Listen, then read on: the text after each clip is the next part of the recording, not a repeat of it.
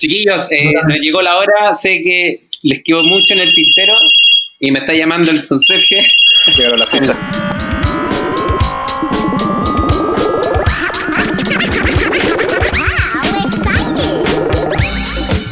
Bienvenidos a todos los que quieran aprender, enseñar o conversar sobre diseño de interacción, de servicios y experiencia de uso.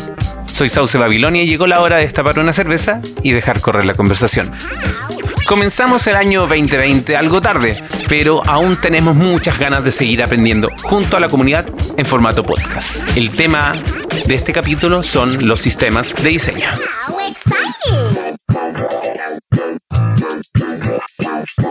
Bueno, yo soy Dai, Dai, o como quieran llamar. Eh, en verdad soy David Barra. Tengo un nombre real, tengo un poco de dignidad y eh, soy diseñador UX oficialmente desde hace dos años y medio pero en verdad practicando, practicando todo lo que es experiencia de usuario, desde incluso las gestiones de proyectos desde hace casi ocho años. Los últimos desafíos fuertes que me han tocado han tenido que ver netamente con el cómo llevar el UX eh, más allá, más allá para, para las corporaciones, las instituciones, en específico en gobierno digital, y liderando también un equipo de UX que tenía el desafío de eh, hablar por la ciudadanía ante todos los proyectos de interacción. Y hoy día estoy trabajando UX eh, desde hace muy poco en Global y muy tranquilo, en verdad, muy feliz de lo, de lo que estoy haciendo ahora. Buenísimo, buenísimo. Oye, ¿y cómo le explicáis a tus papás qué es la UX? Siempre hacía esta pregunta, yo siempre he imaginado qué responder y ahora que estoy en el podcast no se me ocurre cómo mierda responder esto. Pero mis papás todavía tienen una idea media rara e ilusoria de, de lo que hago. mis padres suelen materializar en realidad las cosas. Y de hecho en algún momento mi papá yo creo que pensaba que yo creaba pendrives. Porque no, que son program play, que son digitales y que tengo cosas entonces él estoy seguro que, que creía que yo hacía pendrives. La verdad, una vez me senté con mis padres a explicarles lo que hacía, pero en verdad tuve que contarles toda la historia porque, porque de cierta manera para mí es muy eh, importante lo que yo entiendo por lo que yo hago. Y para mí el diseño siempre es más allá del resultado y siempre es más allá de lo que podamos hacer eh, y tiene que ver mucho con el proceso y tiene que ver mucho con el valor que nosotros le damos a ese proceso. Y la forma de explicarlo fue casi que una reunión familiar como papá, mamá, teníamos que hablar. Eh, yo soy diseñador, pero gano plata. y todo bien, funcionó. Ah, solamente eso. Mis padres me creyeron, sí, bueno, tal vez no me creyeron, pero se quedaron con la parte que estoy ganando bien y... Sí, al final es lo que le importa a los papás, en realidad. Claro. Que les también, que todo esté bien. Claro, como para decir por la cresta, ¿por qué no, por qué no fue médico, no fue abogado? Claro. Oye, pero y el tema del, del, sistema de diseño, ¿cómo ha sido tu experiencia sobre eh, este, um, este buzzword que estos dos últimos años, año y medio, ha estado tan en, boga y se ha hecho tan necesario tener como en vista en cualquier proyecto, en cualquier producto digital. ¿Cómo definirías tú un sistema de diseño, empezando? Yo definiría un sistema de diseño por, por, la misma, por las mismas siglas que ocupa. O sea, por un lado es diseño, que es eh, el proceso de valor de poder, eh, de poder confeccionar y pasar de lo mental a lo, a lo real, ideas o proyecciones de productos, servicios, y el sistema, que tiene que ver con la unión de todos los factores, objetos, personas, ambiente, que, tienen relacionado, que, están relacionados en el tema.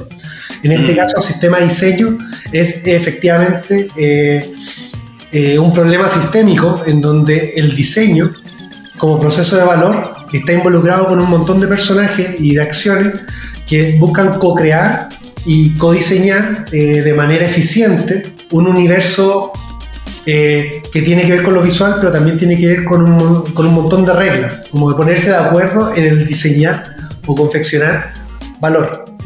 Para mí es eso. Y mm. eh, eso se vuelve en la práctica en un ecosistema de productos, acciones, personas y responsabilidades que terminan en, eh, en un conjunto de eh, herramientas y de definiciones que producen valor en el desarrollo de los productos, en especial los productos que requieren escalabilidad o que requieren o, o, la mejora continua de, de componentes o de, o de compuestos mucho más, ¿cómo decir?, más atómicos, que también es algo que toca en el sistema de diseño. ¿Y, cuáles son las dificultades que has visto en, tu experiencia? Que yo también estoy como, eh, este último, estos últimos dos o tres años he estado como también luchando con cómo sacar un, buen sistema de diseño. y, es difícil, en verdad es un gran desafío. Sí, es un gran desafío porque, según yo, el primer problema que tiene es que como es un problema sistémico, eh, no puedes pretender eh, hacer una parte nomás. Tienes que eh, pensar en múltiples partes del sistema de diseño para poder ir componiendo esto. O sea, por mm. ejemplo, un problema sería partir solo. Mm. Partir solo implica que estás haciendo valor para ti mismo. Y eso no genera lo que tú necesitas, que es que tu diseño, cuando tú diseñas, o cuando tú confecciones o cuando necesites crear productos a través de este, de este sistema de diseño, eso también converse con cómo se va a desarrollar al final. Y, mm. y, por otro lado, que lo que tú estás haciendo converse también con lo que ha estado trabajando tal vez un área de marketing. Entonces ahí te das cuenta que, eh, que ese es un primer gran desafío, que es cómo tú eh, transformas a una comunidad de personas interesadas en, en, lo que genera el diseño en hacerlo en común. Ese es el primer gran, gran, gran desafío a mi parecer. Luego existen muchos desafíos que, que tienen que ver también con la, con la metodología en cómo uno quiere abordar esto.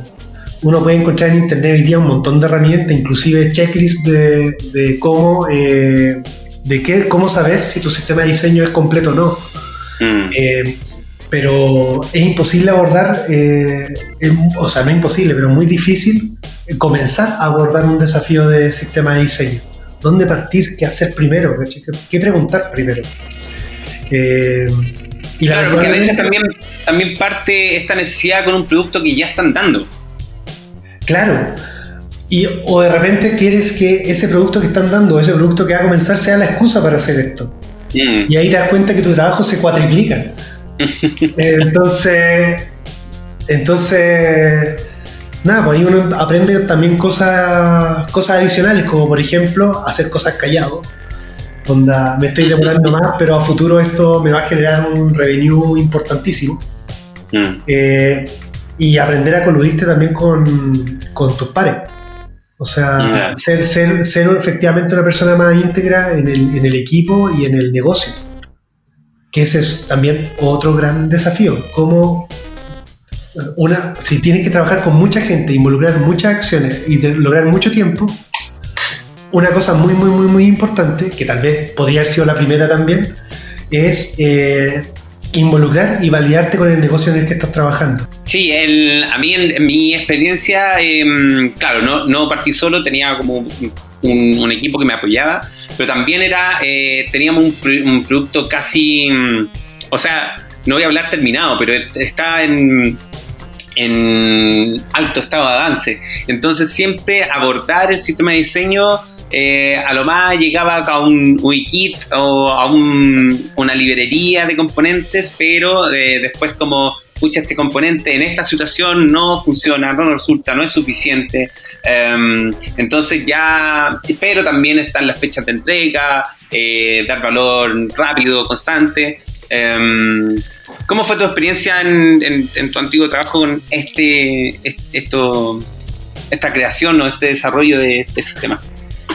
Sí, eh, bueno, en, esta primera yo primero tengo que hacer un paréntesis de que eh, fui muy como bendecido por el trabajo porque era parte de la misión a la que, a la que se me encargaba cuando yo a, gobierno. Era, era de cierta manera cómo tomar lo que se estaba comenzando y haciendo y causarlo a un beneficio, a un servicio, a un producto interno que nos pudiera ayudar a llevar el desafío de eh, poder eh, vaciar las mejores prácticas y estandarizar eh, ciertas cosas o ciertas oportunidades en componentes, en acciones, en las instituciones del Estado. Tener ya ese apoyo eh, me ayudó un poco en ese aspecto y no sufrí tanto como ese primer impasse. Y también eh, que algo que, que, uno tiene que hacer es sincerar también de que uno no está solo y que uno no hace todo primero, que, que las ideas no son de uno. Cuando uno parte con eso y con esa humildad, es mucho más fácil observar eh, las construcciones previas o todo lo que se ha hecho antes. Por ejemplo, cuando yo llegué a trabajar a gobierno digital, ya habían eh, unas chicas que estaban trabajando en diseño. Ellas, sin tener inicialmente mucho conocimiento en UX, ya tenían un avance muy fuerte en cómo visualizaban el estilo gráfico o la, o la forma en cómo nosotros debíamos eh, comunicarnos visualmente en las interfaces. Y antes de eso, también había trabajo para otras personas. O sea, por ejemplo, eh, me encontré con trabajo de medible, que, que, en algún momento, de hecho, en uno de los podcasts conversaron con respecto al, al desarrollo de gov.cl. Y todo ese trabajo eh, fue también de alto valor. O sea, hay un trabajo UX que, que claro, los que no son UX lo pudieron, lo, tal vez lo pasaron como un informe de resultados y por qué están diseñando así. Pero para los que somos UX eh, y podemos visualizar el valor real que está detrás de eso, eh, se pudo tomar mucho. Y de ahí eh, hubieron muchos lineamientos de por qué estamos haciendo las cosas así. Eh, otro, tal vez el problema que más tuve, que es justamente algo de lo que, que sí he estado preguntando últimamente, bueno, en el Slack de, del capítulo de Santiago, tiene que ver también con eh, en qué postura nosotros queremos abordar el desafío. Porque el sistema de diseño suele comenzar, eh, bueno, suele partir desde, el, desde la jefatura de diseño, como el diseño de operación. Suele eh, ser mucho más fuerte o mucho más cercano al lado del UI o del front, en donde ellos necesitan de cierta manera nutrirse de herramientas para poder crecer eh, de manera escalable, evolutiva, progresiva, etcétera, etcétera. Entonces, por lo general los componentes se definen casi como, como con un checklist, como ah, tengo, bueno, tengo los estilos básicos, tengo tipografías, tengo colores, y empiezan, y se puede empezar a componer, incluso tomar cualquier metodología como Atomic Design y empezar a hacer eso.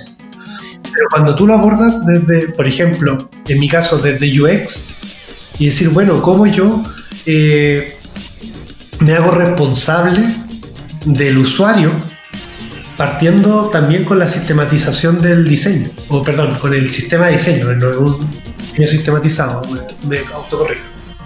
Eh, y eso eh, te genera un montón de problemas, porque significa eh, problemas para el UX que tienen que ver con, bueno, ¿cómo me hago cargo de tener siempre al usuario ahí?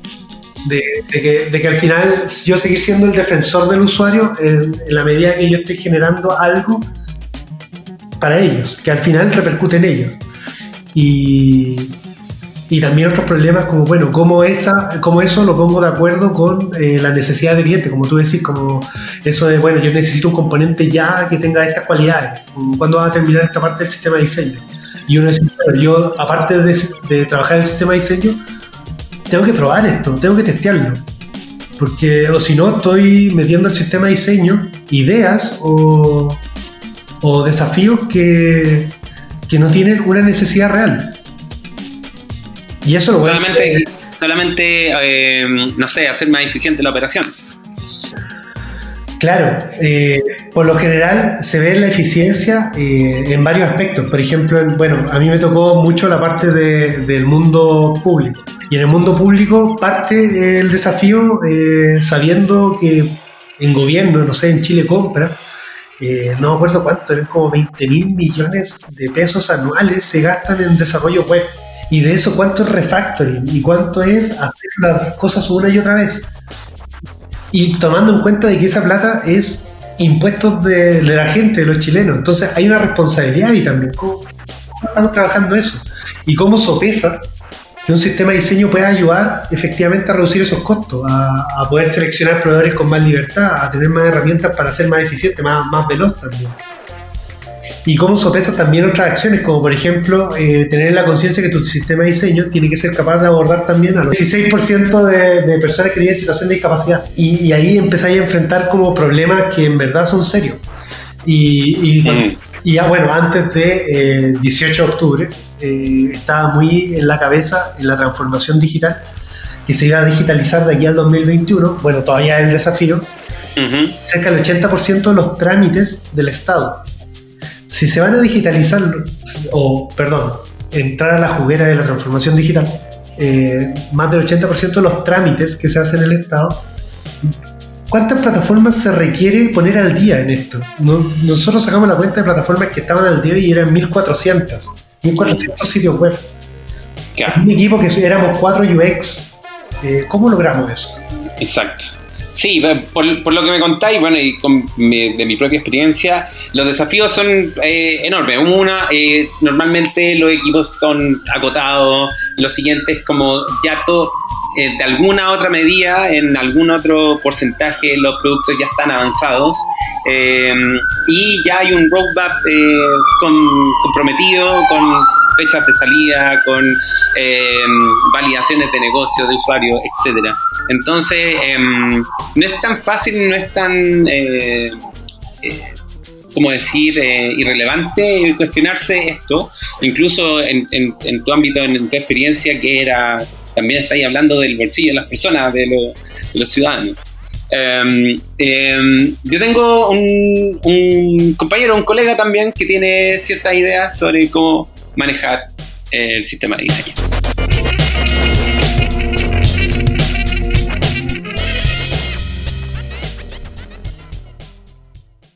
Eh, tengo a Gonzalo. Eh, Gonzalo es un colega que eh, es chileno, pero trabaja no acá en Chile. Gonzalo, por favor, ¿cómo, estás? Ah, hola, soy Gonzalo. vivo y trabajo en Dublín, soy Irlanda. Soy diseñador UI UX, a falta de una mejor definición. Y llevo un año y medio acá viviendo en, Irlanda por una relocación y trabajando también en el tema de design system y soportando un montón, ayudando un montón de, plataformas, distintas cosas funcionando. Ah, buenísimo. Oye, em, ¿cómo, ¿cómo, le explicáis a tus padres o, eh, no sé, a tus sobrinos o hijos, si es que tienes, qué, qué es lo que haces? ¿Qué es la UX? Eh, yo creo que mi familia sabe que soy diseñador, pero yo creo que más allá de qué es lo que hago, no, no sabe muy bien, pero saben que es relacionado con cosas digitales, con un poco de código, un poco de, dibujar cosas y qué sé yo. Eh, antes trabajé un poco en cosas audiovisuales hace mucho tiempo, entonces eh, yo creo que los tengo muy confundidos, pero finalmente cuando, cuando me toca, no sé, explicarle a algún familiar o, o eh, Parto por el ejemplo de, no sé, alguna aplicación conocida que tú recuerdes que funciona bien y una que funciona mal, pero que la tienes que usar igual, como por ejemplo 90% de las aplicaciones de los bancos que todas funcionan horrible y todo el mundo tiene una queja. Eh, esa, ese mal rato que uno pasa con una aplicación en un teléfono, eso es suficiente para explicarle que nosotros tratamos de, de que eso no pase y que sea al contrario. Ah, perfecto. Oye, ¿y tu, tu experiencia en, con sistemas de diseño, estás trabajando directamente eh, desarrollando sistemas de diseño? Eh, sí, lo que pasa es que el, yo cuando llegué acá había un producto que estaba siendo eh, deployado en Estados Unidos, era solamente para Estados Unidos, pero estaba siendo más del 70% desarrollado acá en Irlanda. y estaban trabajando con agencias de diseño externa, entonces había un, un desorden con eh, cuanto a archivos de diseño y estilos visuales que estaban en la aplicación, que era muy difícil mantener eh, un tracking de qué era qué, qué era lo que estaba validado, si el, azul correcto era este o este otro. Y después mm. ese producto se anunció que se iba a, a deployar en, en, UK, Canadá y Australia. Entonces la cuestión era peor todavía, así que necesitamos alguna forma de empezar a ordenar esto y eh, cuando yo llegué acá, ya mi manager, que es un UI Architect, él tenía una librería Angular con componentes ya funcionando, que eran accesibles y qué sé yo. Entonces teníamos que agregar todo el resto de las cosas, tomar eso y eh, hacerlo una parte de una cosa más grande que era este sistema de diseño. Y de a poco fuimos definiendo eh, y priorizando las cosas que necesitábamos, tanto en parte de diseño y en parte de código, y cómo hacíamos el, el, handoff entre una cosa y otra y mantener la sincronización, que yo creo que es lo, lo, más complicado en, en, la parte técnica. Mm. ¿Y, em, cómo empezaste? Porque siento que a mí la, la, lo que más me ha costado es, ya, perfecto, tengo los checklists, me bajé los checklists de que hablaba eh, David en, o el DAI, eh, me bajé los checklists, vi eh, la forma de cómo mm, organizar este grupo y todo lo demás, pero de ahí es como, ya, ¿por dónde empiezo? en tu experiencia, ¿cómo lo hiciste tú? Em, creo que, el, caso mío es el, peor y el mejor al mismo tiempo porque cuando nosotros empezamos a armar esto ya, ya teníamos, la aplicación ya estaba lanzada, entonces teníamos que ir como de atrás hacia adelante. Eh, y yo creo que el, el, tema es que cuando empiezas a listar todo lo que hay que hacer es como suena demasiado, es como, o sea, un grupo de... Necesita un equipo dedicado para empezar a desarrollar un, un sistema de diseño, creo yo. Eh, eso sí es que los managers y los líderes y la compañía entiende qué es lo que está haciendo y por qué eso va a agregar valor a sus productos. Yo creo que el tema de la el convencer a, a, las personas y a la gente que te va a dar el, espacio para intervenir estas cosas es lo más complicado. Por ejemplo, nosotros tenemos un, un loop con eh, legal in compliance, que significa que no podemos llegar y cambiar cualquier cosa y y aunque lo cambiáramos muy rápido, tampoco podemos deployar tan rápido porque tiene que pasar muchos procesos para que las cosas queden eh, funcionando en, en, en, la aplicación en producción. Pero al final el, el tema, yo, yo, lo que diría es que no, no, casarse tanto con el tema de las listas, pero ver qué es lo que de verdad necesita tu equipo, o sea, hacer una, una especie de, de, de conversa con toda la gente y qué es lo que qué es lo que más le complica, cuál es el, primer problema que debería solucionar. Entonces, generalmente va a tener temas como de sí y consistencia, ok, ya que los colores sean los mismos, pero el que tengas todos los colores exactamente igual no necesariamente añade valor al producto de por sí, que lo hace más, más eh, fácil de mantener, que también es, otra cosa. Pero eh, cuando tú ves que en un lado tienes un patrón en donde la gente ingresa datos y después en otro lado tienes otro patrón como ingresa los mismos datos, ahí tiene una inconsistencia que es importante porque eso sí choca en la experiencia de la persona que tiene que aprender todo de nuevo cómo funciona ese formulario, que era distinto del otro, pero que debería ser similar. Eh, entonces, ese tipo de cosas, priorizarla por sobre el, el, componente en sí, pero también tener a la mano lo básico que, no sé, vaya a tener que diseñar un checkbox, supongo, o un radio button que lo vaya a necesitar tarde o temprano, Mm. Pero tampoco gastarse una vida diseñando checkbox y radio buttons, si no, no, hay mucha ciencia y hasta todo medio eh, digerido y testeado en, cosas, en, ese tipo de cosas. Es cuando empezáis a, juntar los, los átomos para armar más, más, cosas más grandes cuando empezáis a ver el, desorden. Claro, Buenísimo. Oye, y, y, en la forma de, de llevar un, un proyecto de sistema de diseño, porque lo, había en, la conversa cuando hablábamos con Dai, em, también salía el tema de cómo gestionarlo. Si es un sistema federado, si es como un equipo solamente dedicado a eso. En tu experiencia, ¿cuáles son las opciones, las mejores opciones? ¿Tienes una opinión sobre eso? Eh, yo creo que eh, generalmente vaya a empezar como de a poco, entonces vaya a ser a lo mejor no un equipo dedicado, pero ciertas personas de distintos equipos y el tema es que en, algún momento vaya a tener que sí construir un, un, equipo que se dedique full a eso, o sea, por ejemplo, esta es la historia de Spotify, creo que eran como, no sé, cinco personas y ahora era un equipo como de 30 full dedicado a eso. Eh, pero aunque tenga un equipo, igual tienes que abrir tu equipo a que comparta con el resto de, de los equipos de producto, cosa que puedas tener influencia en esos equipos y que eh, esos equipos también puedan influenciar a ti. Entonces, mm. es un tema de cómo, cómo el sistema influencia de producto y cómo producto influencia al sistema en sí, porque eh, la, palabra final en, en, qué es lo que funciona o no es lo que está trabajando el equipo que, que está lanzando esto y tú como el, equipo de sistema de diseño estás para apoyar y guiar en ciertas cosas a, eso, a su equipo. Entonces esa, esa relación es clave, creo yo. Perfecto, la retroalimentación.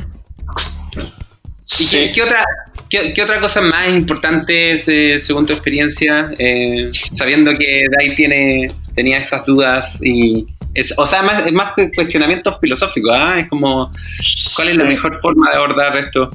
¿Cómo se lo que Lo que pasa es que en algún momento eh, te va a llegar al punto en que tienes que conectar muchas cosas dentro de, de tu design system. Entonces va a tener que conectar cosas que tienen que ver con accesibilidad, cosas que tienen que ver con contenido, cosas que tienen que ver con estilos visuales.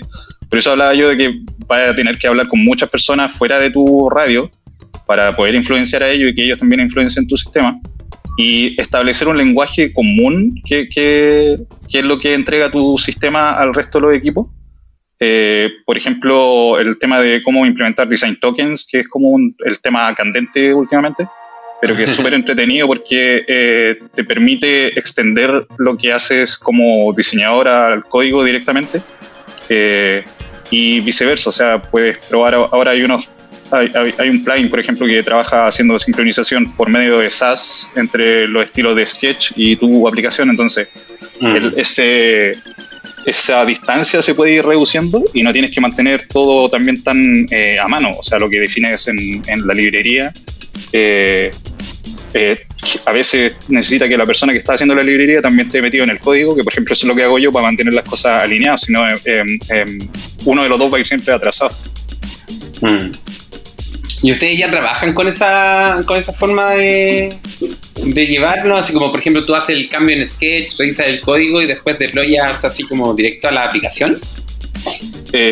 Sí, o sea, el, flujo, por ejemplo, nosotros en un momento, eh, ya que teníamos más o menos un, algo armado, algo que podíamos mostrar, eh, empezamos a tomar el tema de, de, los tokens y construir todo lo que ese, todo lo que podía ser transversal a muchas otras aplicaciones como los colores, tipografía, sombra, gradiente y cualquier cosa, los márgenes, los paddings.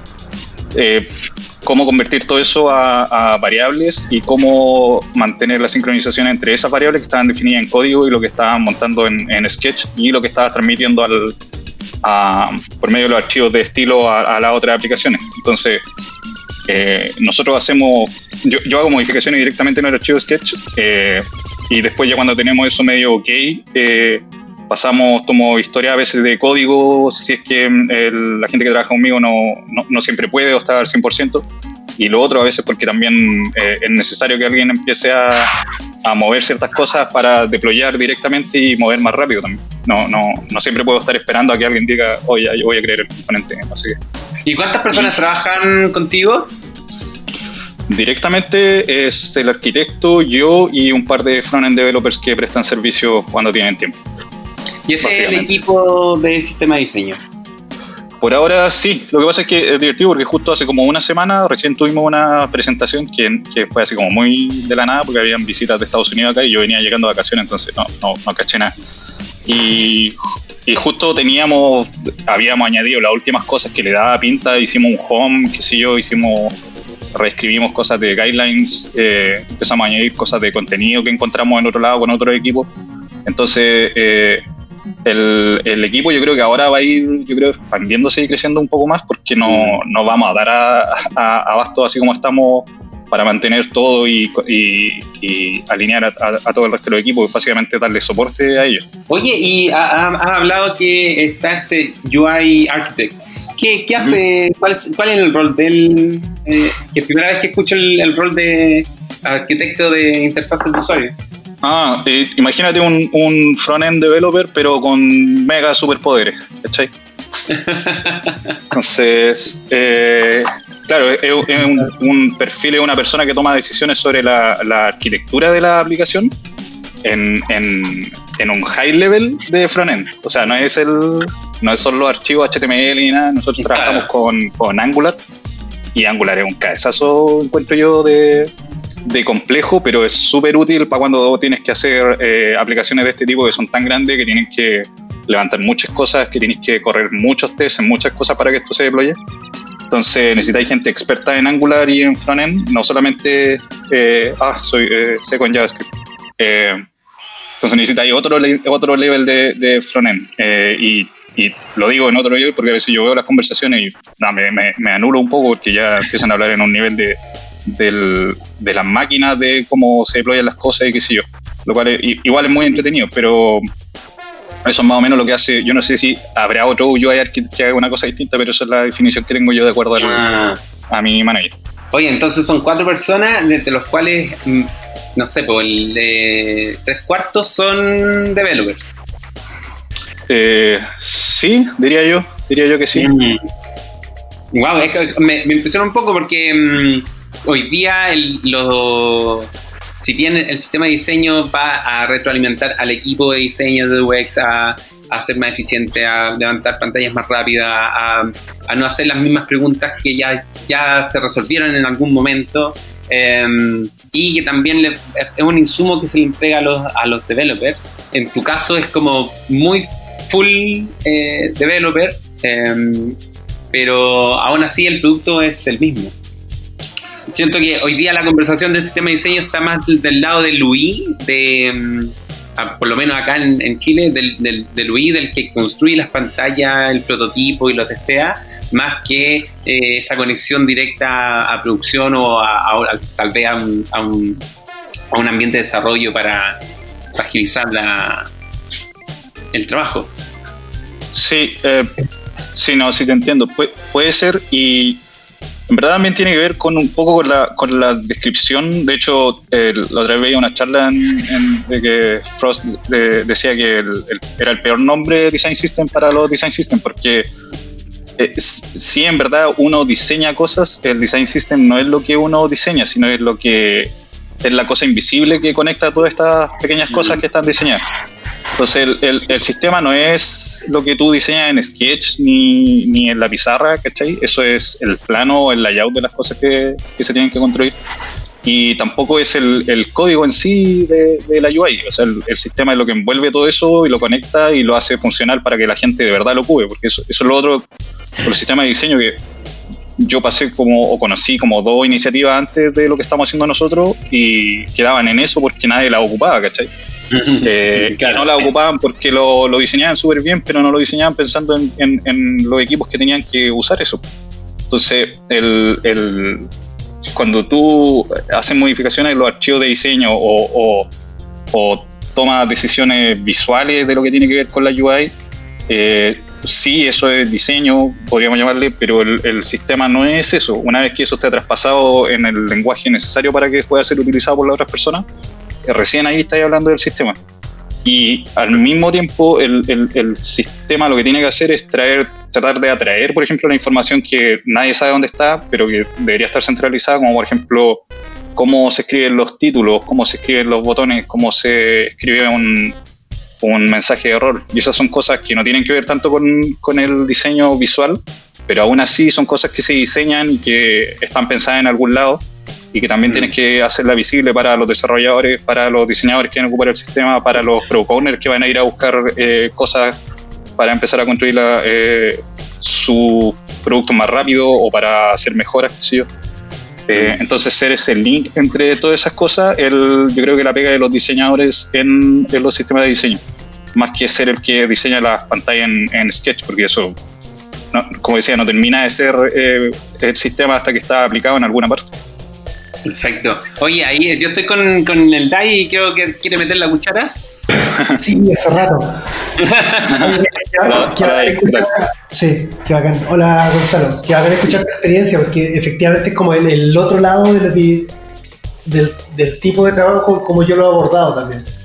Porque efectivamente eh, creo que hay tres, bueno, hay varias cosas que, que tú comentaste. Eh, pero, por ejemplo, desde lo último, eh, efectivamente, el entender que el sistema de diseño es una, es una unión de, una unión de elementos para poder lograr los objetivos, eh, más allá de cuáles son los elementos o cuáles son las tecnologías, eh, es fundamental.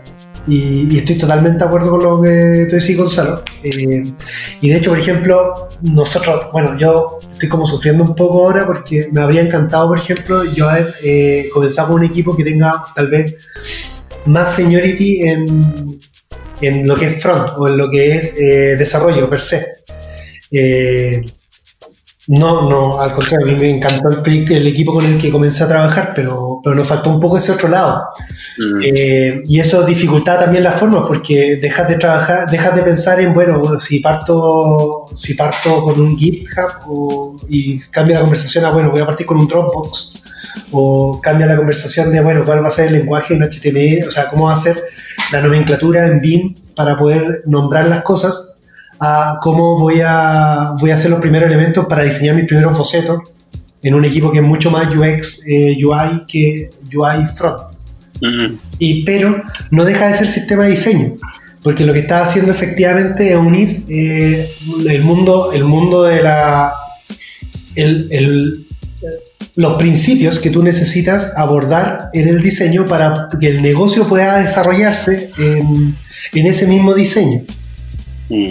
Mm. Y mientras cumpla eso, tú puedes ir avanzando en ello. Y ahí, bueno, estoy de acuerdo por eso con, con, lo que decía Gonzalo y con lo que Gonzalo decía de Brad Frost, que, que al final es uno de los genios que, que, nos ayudó con este concepto del Atomic Design, que hasta el día de hoy lo sigue evolucionando, ya es otra cosa, creo.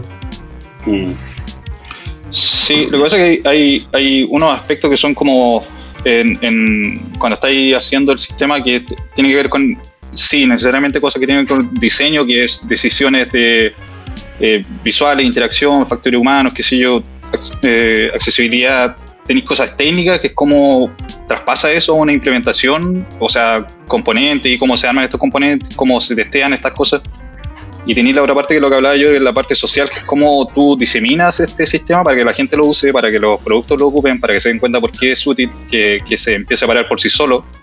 Eh, y, y la, parte técnica, que es cuando uno, como decías tú, cuando de repente uno no tiene a lo mejor cómo traspasar el, eh, lo que está diseñado algo usable. Yo, o sea, yo en empresas grandes lo he visto acá. Eh, había, por ejemplo, un sistema de diseño que se estaba diseñando, porque, al final lo, que nosotros hicimos terminó siendo un sistema para, para, la, para los productos que son eh, facing consumer, o sea, son directo a, business to consumer.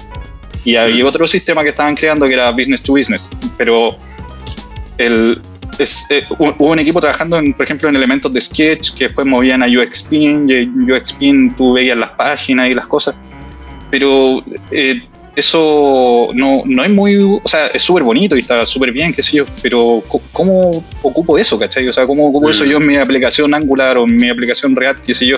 Si yo soy el, el, arquitecto no sé qué de tal equipo y necesito levantar algo y, necesito un npm install y que la cuestión esté lista y que empiece a usarla, eh, ¿me cachai? Entonces, ese salto técnico es complicado a veces, y, pero depende mucho también cuál es el contexto de lo que estáis trabajando. Eh, nosotros soportamos otras cosas que tienen que ver con web, pero estamos pensando que en el futuro vamos a tener que soportar eh, los temas con mobile y qué sé yo, y por eso el, tema de design token que lo empezamos a meter ahora es como súper importante para tratar de mantener ese, ese nivel básico de, de instancia. Y lo otro, la, parte social que mencionaba, que es cómo diseminar el sistema, yo creo que es lo más complicado porque ahí ya tienes que salirte un poco de que, ah, terminé mi historia de, de diseño o terminé mi componente, estamos listos, me voy para la casa, Pero eh, a veces las soluciones están ahí en tu sistema y nadie la está ocupando o no la están ocupando bien porque no entienden cómo, qué es lo que construiste y no entonces no le estás solucionando el problema, por lo tanto el sistema empieza a convertirse en algo poco útil. Exacto. Ahí, mm. ahí yo creo que también se mezcla un poco, hay, hay un tema que que se mezcla un poquito, no debería mezclarse tanto, que tiene que ver con eh, la disponibilidad o la disposición, no sé en realidad cuál es el mejor del sistema de diseño. Porque efectivamente uno cuando diseña el sistema de diseño, ok, por ejemplo yo planteé el concepto más extremo que era como yo estoy haciendo esto para que al futuro le impacte positivamente al usuario. Pero en verdad en, esta, en este recorrido del, del desarrollo de sistemas de diseño, tiene un montón de usuarios y un montón de impacto. Primero hace un sistema de diseño para tu equipo, para el equipo alrededor, para, mm. agregar el negocio, para el equipo de desarrollo y luego ya empiezan a llegar otros usuarios más, ¿cierto? Pero eh, en paralelo hay que pensar también estrategias y formas en cómo nosotros hacemos que esto sea adaptable. Mm. ¿Cómo, ¿Cómo, hacemos que una persona eh, no solo consuma el sistema de diseño, sino que eh, lo adopte como parte de sí? o que lo ocupe correctamente y que no esté duplicando o creando clases y estilos nuevos a cosas que ya están creadas. Entonces tal vez hay un error de disponibilizar la, no sé, la documentación. Claro. Y ahí uno empieza a, a ver otras cosas que no necesariamente son un rol del sistema de diseño resolverlo. Porque el sistema de diseño eh, es el servicio en particular. el, igual necesitamos hacer otras estrategias para que esto se lleve a cabo. Y eso le da razón también un poco a lo que decía eh, Gonzalo, que también estoy de acuerdo, que, que, tú empiezas a conformar equipos más fuertes porque eh, tienes que cubrir también ese tipo de necesidades. Y ahí no es raro ver que no solo existen equipos de sistema de diseño, sino que ya se define un product owner del sistema de diseño. Y se definen también eh, métricas del sistema de diseño. Y eso pasa en, la, en, la, grande industria hoy día. Yo me imagino que Walmart tiene su product owner. Sé que, eh, por ejemplo, eh, Scotiabank tiene su, bueno, creo que en Canadá tiene su, su sede. Sí, que no estoy perdido. Sí, sí, Scotiabank es canadiense. Y ahí tienen, tienen un, un know-how del diseño. Y en ese know-how existen eh, personas que están velando porque eh, se ocupen las herramientas de la manera correcta, desde el universo del diseño. Seguramente también hay tecnólogos alrededor de eso, hay personas de negocio alrededor de eso. El, diseño, el sistema de diseño no es para los UX, el sistema de diseño es para la comunidad entera que trabaja en el negocio. Sí, igual solo para agregar, a veces uno tiende a hablar como de, las distintas experiencias sobre cómo llegar a, un sistema de diseño y así como busca va a encontrar distintos caminos. O sea, lo del checklist que, hablaban de antes, yo creo que está bien, pero mm. al, al, avanzar te das cuenta que no necesariamente te hace sentido. De hecho, por ahí había una, no sé dónde, pero había un, tipo de estudio que decía que como el, más del 70% de las empresas que han creado Design System dijeron que lo hicieron aprendiendo en el camino, ¿cachai? de manera autodidacta, porque tampoco no digamos que algo de, de, muchos años. en sí, mm. la idea de, sistematizar cosas sí es bien antigua, siempre se hace referencia al, manual de la NASA que anda por ahí, que, que ahora lo sacan bien al, ah, a, la, palestra.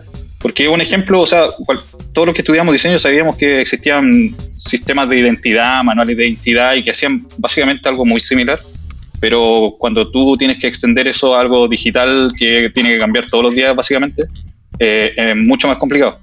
Entonces, tampoco casarse con una forma de cómo hacer el sistema de diseño, es vender cómo, cómo lo hagas. Eh, hay algunos que son súper pequeños y son súper útiles para, para, esa compañía. Eh, lo que hace IBM, por ejemplo, que es súper ingenieril y pensado súper en el código y, y, que yo encuentro fabuloso porque es, tú lo instalas y lo echas a correr y está funcionando, ¿cachai? la documentación es preciosa. Eh, pero también está, no sé, Spotify, que tiene un sistema que son muchos sistemas de diseño dentro de lo que ellos le llaman un framework. Entonces, es una arquitectura mucho más gigante, mucho más compleja y que a nadie le diría yo, haz tu design system eh, como lo hizo Spotify, ¿cachai? Porque ellos llegaron a eso después de como tres design systems que se que construyeron y que los votaron en el camino. Hmm. Entonces hay que ser resiliente en este tema. Sí, o sea, yo creo que hay, hay hartas cosas que van a tener que ver con, tu propio contexto de trabajo, de lo que estáis tratando de, aportar con, tu, con, el sistema de diseño que está construyendo tu equipo, o, si estáis solo, qué sé yo.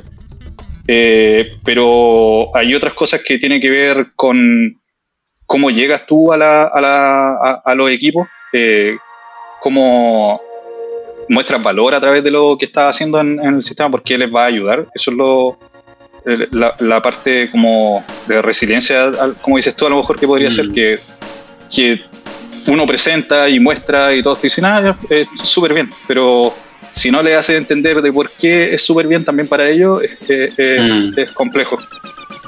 Claro, ver, el, ver el, el, qué ganan ellos. Al final las cosas se mueven cuando le, le duele a alguien más. Claro, em, y, la primera vez que, ves a alguien de otro equipo que está con ellos explicándole y, echa a correr y baja lo tuyo y dice, ah, genial, tengo los botones, tengo, qué sé yo, los modales. Y uno dice, sí, esos son los componentes nuevos, pero hay un montón de cosas más que todavía tenéis que eh, eh, echar a andar dentro del, de lo que vaya a construir. Sí. Perfecto.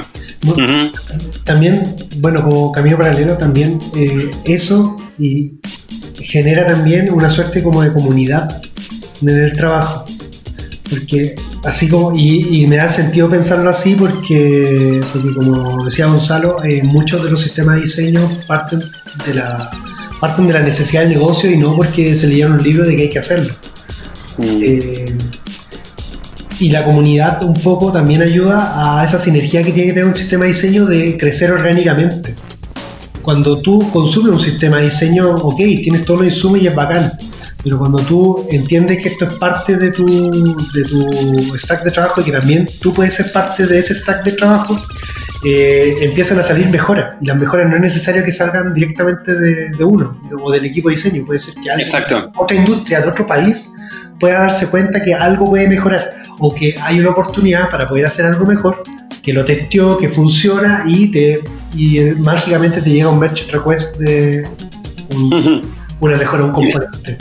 Y esas magias suceden cuando tú generas las reglas correctas para poder hacer que este sistema de diseño, independiente de cómo sea este monstruo o esta meva, eh, tenga la capacidad de escalar y de crecer. Mm. Sí, yo, creo que... Metódico. Sí, yo creo que eso lo resume lo que dijo Gonzalo, es que al final el, sistema de diseño y que mm, me quedo, me quedo dando vuelta el, el, mal, ¿cómo se dice? El, es que está mal bautizado. Al final, no es que em, haces un sistema de diseño, sino que al final estás diseñando un sistema como para sacar un producto. Y, me quedo con que con esta, toda esta conversación es el sistema de diseño en verdad no es el sketch, no es el, el, el, el, design token, no es, no es la documentación por sí sola, sino que es una forma de eh, construir eh, productos. Eh, este, este, es un tema súper, súper, súper largo y agradezco el tiempo de, de Dai, también de ti, Gonzalo, a pesar de la diferencia horaria. Yo creo que esto merece una parte 2, quizás. Y, mm, pero para terminar, em, Gonzalo, ¿qué estáis, qué estáis leyendo? Eh, estoy terminando hace varios meses algo que se llama Designing Products People Love, que es un libro bien entretenido sobre product design. Eh, tiene hartas cosas técnicas que yo no me esperaba, que son bien entretenidas. Y estoy empezando Strategic Writing for UX, que lo compré hace poco, porque tengo una manía con comprar libros y no leerlos, pero eh, o leerlos todos al mismo tiempo, entonces no termina ninguno. Eh, pero sí, es que estoy, estoy leyendo harto sobre cosas de contenido, aprendiendo. El tema del idioma eh, tiene que ver con que, eh, si bien trabajo y me muevo en el idioma, diseñar en el idioma no, no, siempre es, es, tan directo, entonces por eso estoy estudiando cosas relacionadas con contenido, con writing y qué sé yo. Buenísimo. ¿Y tú, Dai, qué estás leyendo? yo, mira, para hacer el resumen, eh, compré hace un semestre el libro Make Me Time y no le he leído nada. Yo fui la introducción. No, Make Time, perdón, de Jake Knapp. La introducción del libro está súper buena, pero no he tenido tiempo absoluto para poder leer. Y antes de eso, eh, nada, pues, porque estoy cursando un magíster, eh, me, me, he entusiasmado harto con el tema de de diseño servicio, de diseño orientado a servicio. Entonces me he estado dando maratones de leerme los This Design Thinking, ahora el This Design. Mm. Tener ahí en la mano los métodos, eh, pero, pero estoy ahí, en, esa, en esos dos libros dando vueltas, eh, en lo que actualmente estoy trabajando. Oye, sobre, sobre los libros, solo para agregar, eh, ah. yo, mi consejo sería no compre el libro de Design System, no yo creo que el, tema de design system, como les decía, cada uno lo está haciendo en el camino y de acuerdo a lo que necesita. Y, yo creo que comprar un libro de design system y la próxima semana ya está desactualizado. Entonces, yo, no, tengo ningún, no tengo ningún libro de design system en, verdad, porque eh, googleo o busco cosas en Slack y encuentro más, más información más actualizada. Así que, mm. como consejo. Oye, ¿hay un Slack de design system? Sí. Eh, sí, hay, hay, hay algunos. Eh, yo a veces me meto a leer algo que relacionado con el tema de Design, de Design Token, que hay un grupo de GitHub específicamente que tiene un Slack aparte, porque como que le dan color que es la filosofía, no solamente el tema de las variables, pero muy entretenido. Y acá hay unos Slack de, eh, de diseñadores de Irlanda con los que comparto de repente, de repente haciendo consultas de, de, de cómo es su experiencia con ciertas cosas a veces. Perfecto. Entonces, preguntarle a la comunidad también sirve mucho. Sí, ahí. Sí, sí, sí, sirve, un montón. Eh, también hay un, hay un canal de Slack de, Design System en la comunidad de Smashing Magazine. Que hay harta gente ahí conversando el tema y se comparten harta, harto datos. la mayor cantidad de, datos e información que se transmiten tiene que ver más con la parte técnica también, con las ejecuciones, porque ya es un tema que, se, habla mucho. Pero en verdad es súper es súper útil estar en un canal con, con, esa cantidad de personas conversando del tema. Buenísimo. Oye, gracias chiquillos por la conversa, por abrir más preguntas en realidad. Y bueno, como le decís tú, Gonzalo, esto es, lo está, está cambiando todos los días y mm, y bueno, es la capacidad de adaptarse también del diseñador eh, y de ir probando cosas nuevas. Igual somos experimentadores, hacemos experimentos y esto es un, tema especial como para eh, ensayo y error. Le agradezco el tiempo y les mando un abrazo y, gracias por estar en el Bitcamp Podcast. Oh, muchas gracias, por la invitación. Ok, nos vemos. Un saludo a todos, saludos a mi mamá, saludos. Saludos. Si hay algún mensaje que quiera llevar este podcast a ustedes y a la comunidad, es que, que más allá de nuestra especialización somos diseñadores de métodos. No importa el artefacto que entregamos o el, o el entregable, diseñamos métodos, diseñamos cómo trabajar junto a otras personas de diferentes disciplinas. Eh, es la gran diferencia, creo yo, del sistema de diseño. También IDA en su canal de YouTube tienen un programa sobre la diferencia entre un UI kit y el sistema de diseño que también sería muy bueno para complementar esta conversación. Así que agradecemos a Dai y a Gonzalo por su opinión sobre el tema. Las canciones que escuchan en este podcast son de Revolution Boy. Para seguir conversando nos puedes encontrar en el canal de Slack sobre el Bircam en el Slack de Isa Santiago. Pueden meterse a Facebook de Isa Santiago y ahí encontrar las instrucciones de cómo entrar. Agradecemos a Two Brains y Lógica y Get On Board por hacer posible este programa. A mí me encuentras en Twitter como Sauce Babilonia y esto fue Bircam el podcast, una producción perenne orgullosa de ser parte de Isa Santiago. Hasta la próxima.